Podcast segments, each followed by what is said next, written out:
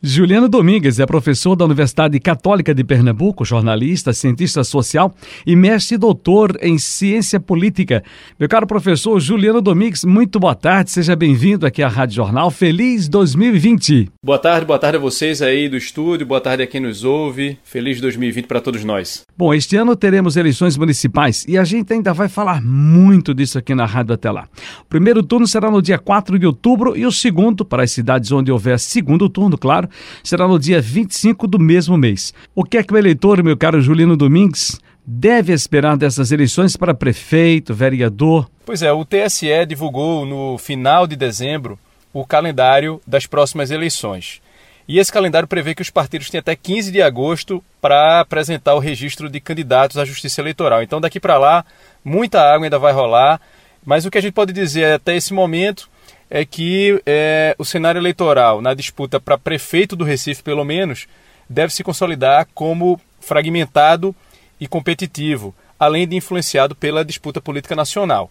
É, a gente pode dizer que provavelmente ele vai estar fragmentado e competitivo, porque aqueles que têm se apresentado como potenciais pré-candidatos é, são pré-candidatos que podem ser considerados, sim, competitivos e com uma quantidade razoável. Daí a ideia de fragmentação do ambiente e de candidatos competitivos. Então o eleitor deve estar atento principalmente às movimentações de João Campos, deputado federal pelo PSB, Marília Reis, também deputada federal pelo PT, Túlio Gadelha, PDT, Mendonça Filho do DEM e Daniel Coelho do Cidadania. A gente pode dizer também que, muito provavelmente, as eleições municipais vão ainda estar é, sob influência do ambiente nacional, porque o ambiente de polarização ele permanece.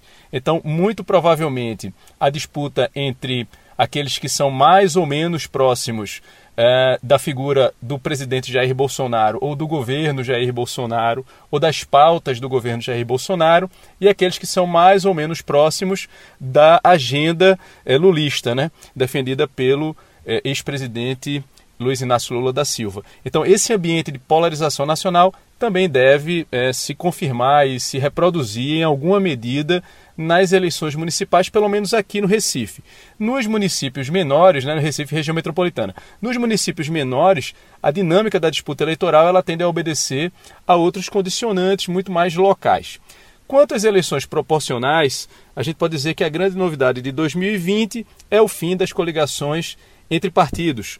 Isso, como o ouvinte deve lembrar, foi decidido naquela mini reforma política em 2017 e havia essa previsão de entrar em vigor a partir de 2020. Então, para as eleições proporcionais, fica proibida a coligação entre partidos e isso promete estabelecer uma nova dinâmica na disputa para a Câmara de Vereadores. Vale lembrar que até então as coligações para as eleições proporcionais faziam com que aquela coligação naquela determinada eleição funcionasse como se fosse um partido único.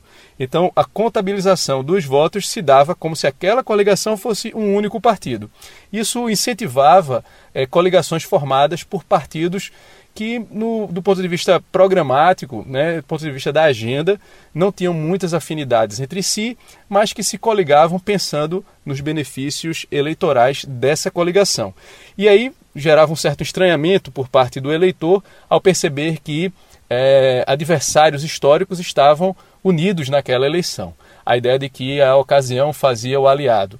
Isso também dava origem ao puxador de votos que fazia com que é, candidatos vinculados a partidos que não tinham tanta afinidade com ele fossem eleitos é, a partir da sobra de votos da chamada cauda eleitoral de aliados não muito próximos do ponto de vista programático.